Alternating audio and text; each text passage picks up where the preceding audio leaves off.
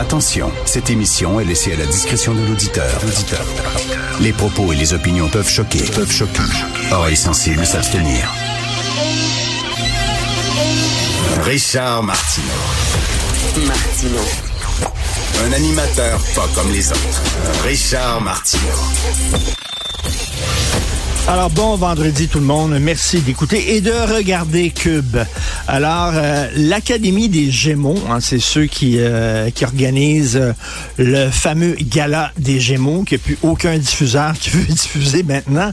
Alors l'Académie des Gémeaux est revenue à la raison. L'année passée, ils ont décidé, ils ont pris une décision unilatérale sans consulter personne. Moi, j'ai des amis dans le milieu de la télé, des amis dans le milieu qui sont producteurs, productrices et qui disent, ils ne nous ont jamais consultés. Ils ont décidé, eux autres, euh, les prix d'interprétation, prix d'interprétation masculine, meilleur acteur, meilleure actrice, meilleur acteur de soutien, meilleure actrice de soutien. C'était fini.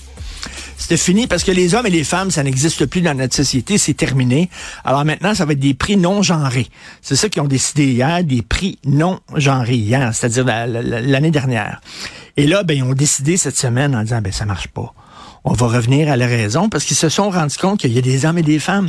Eux autres, leur idée, c'était ben, il n'y a pas le prix du meilleur réalisateur puis de meilleure réalisatrice. Il n'y a pas le prix euh, du meilleur preneur de son puis de la meilleure preneuse de son. Il n'y a pas le prix du meilleur scénariste puis de la meilleure scénariste. Les autres prix sont pas genrés. Pourquoi le prix d'interprétation serait genré? Ben, premièrement, parce que quand tu joues, tu joues avec ton corps. Il n'y a pas une façon féminine de réaliser un film, il n'y a pas une façon masculine de réaliser un film, mais, mais jouer, on s'entend, c'est peut-être pas le même genre de rôle, que tu sois un homme ou que tu sois une femme. Premièrement. Deuxièmement, il y a une tradition. Euh, regardez, je sais pas, là, dans, les soirées, le roi et la reine de la soirée. Euh, le couple, le royal, je sais pas. Tu sais, il y avait les rois, la fête des rois le 6 janvier, le roi choisit sa reine, etc. Il y a comme une tradition là où tu as un gars puis tu as une fille euh, qui reçoivent les meilleurs prix. Et puis bon, ben coudon, les gens sont attachés à leur vedette, à leur star, puis ils veulent les voir, puis ils veulent les voir. Ils veulent savoir c'est qui meilleur acteur, meilleure actrice. Je veux quand même, ça fait partie d'une tradition. Les autres, ont dit non, euh, ce serait des prix non genrés. Ils sont revenus en arrière. Est-ce que ça veut dire que c'est peut-être le début de la fin de la folie du wokisme. Moi, quand on me dit, là, ça n'existe plus des hommes et des femmes, pour moi, c'est un déni de science. X, X, XY, je m'excuse, mais ça existe. Pour moi, dire, on rit des gens qui disent la Terre est plate. On rit des gens qui disent il n'y a pas de changement climatique. En disant ces gens-là, ni la science, ha ha ha. Mais du côté des woke, il n'y a pas d'homme, il n'y a pas de femme ou un homme à accoucher. Aucun homme à accoucher. Pour accoucher, faut que tu aies un utérus, faut que tu aies XX euh, et non XY. Il faut que tu sois biologiquement une femme.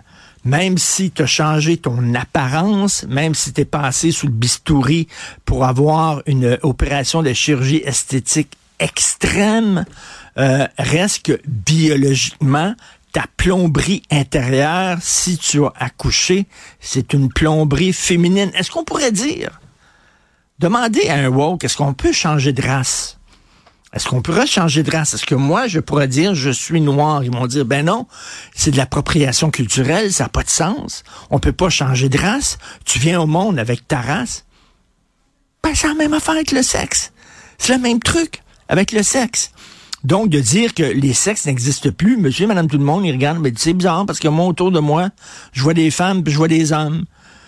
Puis oui, de temps en temps, il y a des hermaphrodites, ça arrive. Oui, de temps en temps, il y a des gens avec deux sexes, puis tout ça, mais c'est une anomalie. Euh, si je vous dis un être humain, ça a combien de jambes, un être humain? Dessinez-moi un être humain.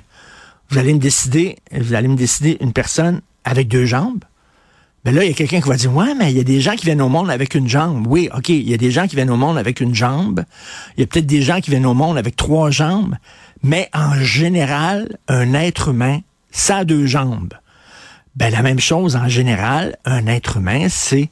Là, on dirait qu'on prend l'exception et on dit cette exception-là, qui est minime, ça va devenir la règle. Ça, c'est pas le chien qui, qui agite la queue, c'est la queue qui agite le chien. OK? C'est qu'on va prendre la marge et on va dire la marge est devenue maintenant la page. On va prendre l'exception et ça, ça va devenir la règle. Il n'y a plus d'hommes et de femmes, étant donné qu'il y a des gens qui viennent au monde dans le mauvais corps ou tout ça. Donc maintenant, ben, on zappe les hommes et les femmes. C'est la folie. Donc, je pose la question.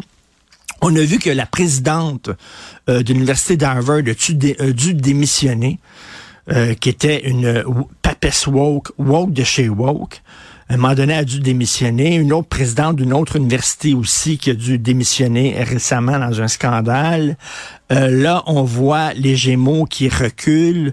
Euh, on voit aussi dans certains États aux États-Unis, on dit là la discrimination euh, positive là et tout ça, on, on, en revient. ça va être terminé.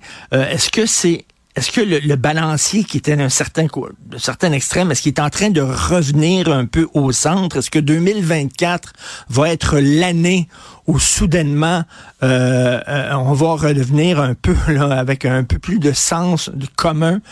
Peut-être, peut-être, je l'espère, mais en tout cas, c'est quand même une décision importante de la part de l'Académie des Gémeaux. Euh, écoutez, il y a un homme en France, c'est un texte que j'ai vu dans le Figaro, alors, euh, un homme en France qui s'appelle Hubert Védrine, c'est un ancien ministre des Affaires étrangères en France. Il a écrit un livre euh, sur la diplomatie. Donc, il a, interviewé un paquet d'historiens, euh, des anciens ministres des Affaires étrangères, des experts en politique internationale, des diplomates, des anciens ambassadeurs, pour leur parler de diplomatie. Et il dit, nous avons c'est plus en plus difficile d'imposer les valeurs occidentales. Nous n'avons plus la capacité d'imposer les valeurs occidentales. Et rappelez-vous avant, hein, les Lumières, là, en disant on a en Occident les, les démocraties capitalistes en Occident, c'est le meilleur système. Euh, d'ailleurs, c'est quoi? C'est en 1989, il y a 35 ans, il y avait eu un livre de Francis Fukuyama, euh, un intellectuel américain, qui disait la fin de l'histoire, c'est-à-dire que euh, maintenant, le la, démocratie capitaliste occidentale, les valeurs de l'Occident, c'est l'horizon qui est insurpassable. On peut pas aller plus loin que ça. C'est le bout du bout. Euh, c'est le meilleur système qui existe. éventuellement, disait Fukuyama, tous les pays vont finir par adopter ce système-là parce qu'il n'y a pas de meilleur système que ça avec les valeurs d'égalité, les valeurs d'inclusion, euh, etc. Fait qu'il disait, euh, c'est la fin de l'histoire parce qu'à des rythmes différents, à un moment donné, à terme, à long terme, dans quelques années, dans quelques décennies, euh, tous les régimes, tous les pays vont adopter ce régime-là parce que c'est le meilleur. C'est ce qu'il disait. mais là, on voit de plus en plus, d'ailleurs, il y a un texte dans le National Post aujourd'hui très intéressant en disant que euh, il y a de plus en plus de pays qui se détournent de la démocratie. Et on voit, il y a des gens qui disent, ben ça, c'est vos valeurs à vous en Occident les valeurs d'égalité homme-femme, euh, c'est pas des valeurs que vous pouvez nous imposer. C'est pas vrai que c'est les meilleures valeurs au monde. Ou l'acceptation des minorités sexuelles, ou euh, le capitalisme, ou euh, le droit de vote, ou la démocratie en disant ça vaut pour vous, mais pour nous autres, ça ne nous intéresse pas votre système. Et donc, écoute, on est loin de la fin de l'histoire en disant c'est le meilleur système et tout le monde va vouloir vivre dans notre système et va vouloir adopter nos valeurs. De plus en plus, il y a des gens qui disent non, c'est vos valeurs en Occident et c'est des valeurs que nous rejetons. Et ça me fait penser à un, épisode de, de Games of Thrones. Rappelez-vous, est-ce que vous avez écouté Games of Thrones? Rappelez-vous la, la reine des dragons, tu sais, la fille qui a un paquet de dragons avec elle, euh, s'appelait Daenerys Targaryen. Euh, et elle, elle arrivait dans, dans, dans Games of Thrones, elle, elle, prenait possession de certains pays. Et lorsqu'elle arrivait dans un pays, elle libérait les esclaves. Euh, parce qu'il y avait des esclaves dans certaines contrées. Elle arrivait là, puis elle dit maintenant vous êtes libre, je vous libère. Ce qu'elle faisait, c'est ça, elle imposait une démocratie un peu partout. Et à un moment donné, dans un des épisodes de Game of Thrones, il y a des esclaves qu'elle avait libérés qui retournent la voir en disant mais est-ce qu'on peut retourner à, l'état d'esclavage? Elle dit ben voyons donc, vous êtes beaucoup mieux libre. Et on dit oui, toi la liberté c'est important pour toi. Mais pour nous, ça fait pas partie de notre culture, ce n'est pas important. On ne veut pas ça. On aimait ça, nous autres, quand on avait un cerf, quand on avait un maître qui prenait soin de nous. Ça faisait partie de notre culture et on aimerait retourner à l'état d'esclave. C'était dans Games of Thrones et c'était assez, c'était assez malin comme, euh, comme jeu philosophique. Et on voit des gens qui disent de plus en plus, ça, vos valeurs ne nous intéressent pas. Regardez, il y a eu récemment je crois que c'est à Montréal, un crime d'honneur. Euh, un gars qui a agressé sa fille, qui a violenté sa fille parce qu'elle refusait de, de, se marier. Euh, vous savez, c'est des mariages forcés. Il voulait qu'elle marie quelqu'un qui avait choisi, que le père avait choisi en Turquie. Euh, la fille voulait pas. Puis lui, bon, il a battu sa fille parce qu'elle était contre le mariage forcé.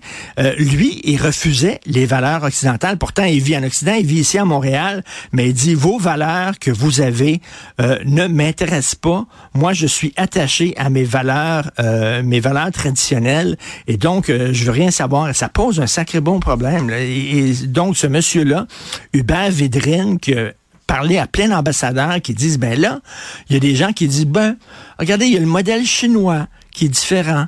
Il y a le modèle soviétique qui est différent. Vous n'avez pas les meilleures valeurs. Vous pensez que vos valeurs de liberté, de démocratie et d'égalité, ce sont les meilleures? Non. C'est des valeurs qui vont pour vous. Et je trouve que ça pose un sacré bon euh, problème. Euh, donc, euh, c'est vraiment à voir là-dessus. Autre texte pas assez de place aux Français à Air Canada, c'est dans le devoir aucune recommandation n'a été mise en œuvre par le transporteur pour améliorer ses services bilingues. Écoutez ça, je vais lire ce texte-là du Devoir. Au début, c'est de Sandrine Vieira, euh, correspondante parlementaire à Ottawa pour le Devoir. Air Canada a échoué à mettre en œuvre des dizaines de recommandations du commissaire aux langues officielles, telles que la surveillance de l'offre de services en français et en anglais pendant les vols. Bref, ils veulent rien. C'est une compagnie complètement bloqués. Ils veulent rien savoir. Combien de gens ont pris Air Canada, ont essayé de se faire servir?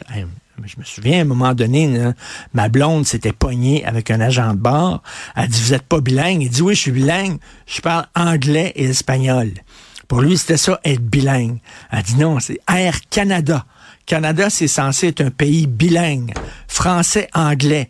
Le, Rappelez-vous, le directeur d'Air Canada, le grand patron, P.O. Zappa, avait dit comment ça se fait que vous parlez pas français alors que ça fait 14 ans que vous vivez au Québec?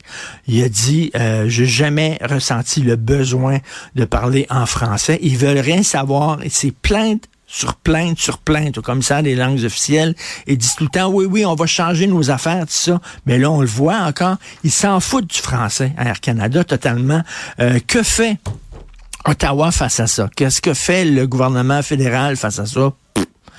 Le mythe du Canada bilingue français-anglais. C'est terminé. Oubliez ça. C'est un, un mythe. C'est des histoires qu'on se raconte. Ce sont des mensonges. C'est totalement faux. Euh, il y a plus de gens qui parlent mandarin, qui parlent hindou, euh, qui parlent toutes sortes de langues que français. À un moment donné, ce mythe-là ne tiendra plus.